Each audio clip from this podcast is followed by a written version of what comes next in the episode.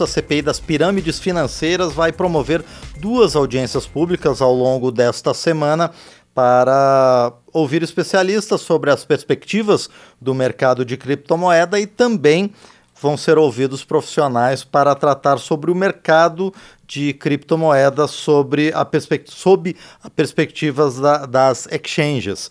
E quem nos dá outras informações é o relator da CPI, o deputado Ricardo Silva, do PSD de São Paulo. Deputado, bom dia, obrigado por estar aqui no painel eletrônico.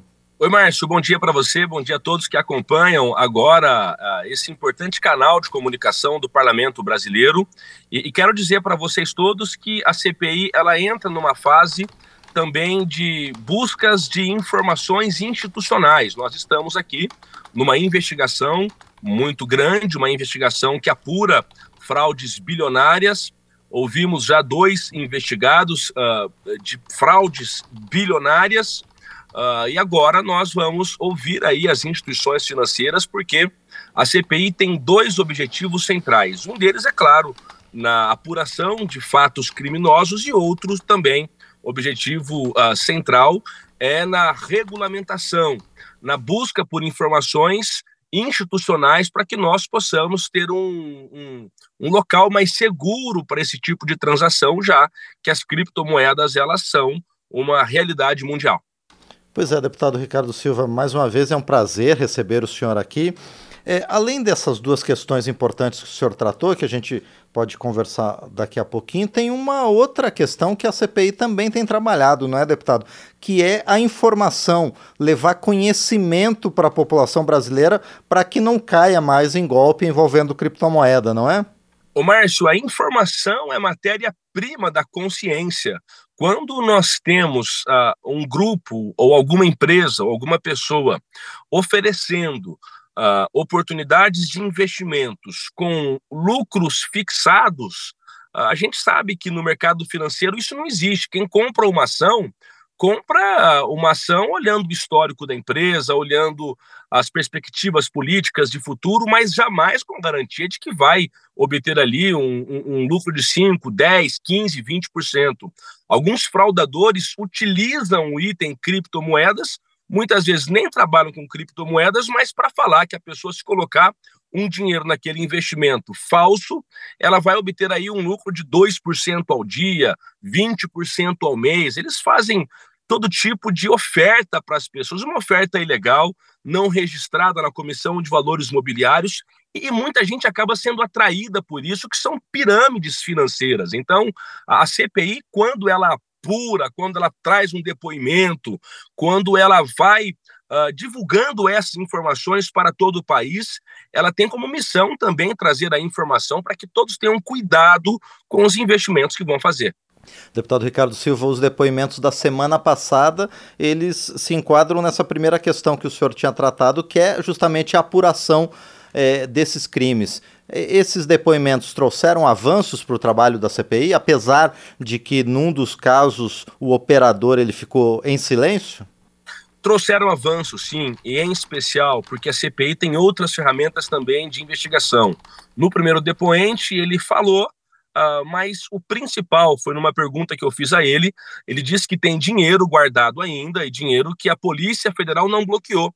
Nós pedimos a senha disso daí, ele não deu. Então nós avançamos com pedidos de quebra de sigilo bancário, quebra de sigilo fiscal, que é também função da CPI. No último depoimento, uh, o depoente ele utilizou a prerrogativa de um habeas corpus do Supremo Tribunal Federal para ficar em silêncio, mas ficou nítido, ficou claro que as fraudes operadas contra milhares de brasileiros, isso está sendo apurado, objeto de investigação da CPI.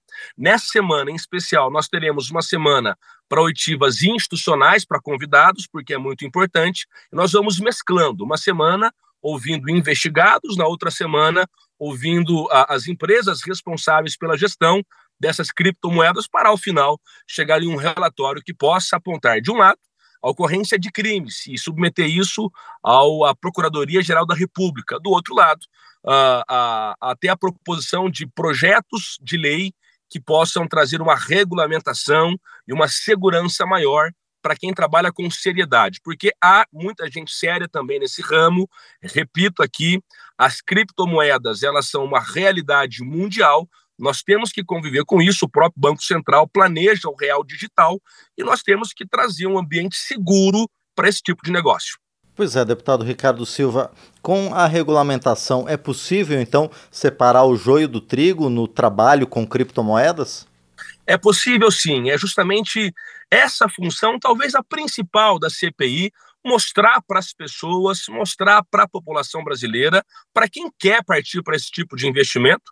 Ah, na verdade, é uma escolha que cabe ao investidor, mas tem que ter um ambiente seguro para que ele possa fazer isso, sabendo, claro, dos riscos do negócio. Todo investimento requer risco, mas que isso não seja objeto de fraude nem de pirâmide financeira. Perfeito. Bom, e a perspectiva, deputado Ricardo Silva, para a continuidade dos trabalhos da CPI? Quando a gente deve ter, então, um, indício de, uh, dos primeiros projetos de lei nesse sentido e também do final da, da tomada de depoimentos dos. Eh, tanto desses investidores quanto também eh, esses depoimentos, esses, eh, essas oitivas mais institucionais que a CPI está realizando? A CPI tem 120 dias para apresentar o seu relatório e esse prazo pode ser prorrogado por mais 60 dias. É, isso é o que prevê o nosso regimento interno da Câmara dos Deputados. Então, nós vamos utilizar esse prazo porque é um assunto bem complexo, é um assunto que demanda uma apuração profunda. Uh, teremos ainda quebras de sigilo, teremos ainda mais oitivas de investigados, mais uh, depoimentos de testemunhas. Tem gente famosa que acabou se envolvendo com isso e será um próximo passo da CPI uh, pegar esses cases bilionários de famosos também, ou que participaram de esquemas fraudulentos, ou que divulgaram esquemas fraudulentos, pessoas que vão certamente depor na comissão parlamentar de inquérito, e ao final disso tudo, nós teremos uma conclusão e um relatório com essas medidas, tanto investigativas como também de proposição de projetos. Perfeito, nós conversamos então com o deputado Ricardo Silva, do PSD de São Paulo, ele que é o relator da Comissão Parlamentar de Inquérito que investiga uh, as fraudes com criptomoedas, com investimentos em criptomoedas no país. Deputado Ricardo Silva, mais uma vez, então, muito obrigado por sua presença aqui no painel eletrônico e eu desejo muito sucesso ao senhor e aos demais participantes da CPI, os demais integrantes da CPI, na continuidade dessas investigações. Até mais, deputado. Obrigado, Márcio. Um abraço a você, um abraço a todos. Muito bem, agradecemos mais uma vez então ao deputado Ricardo Silva, do PSD de São Paulo, que esteve conosco aqui no painel eletrônico.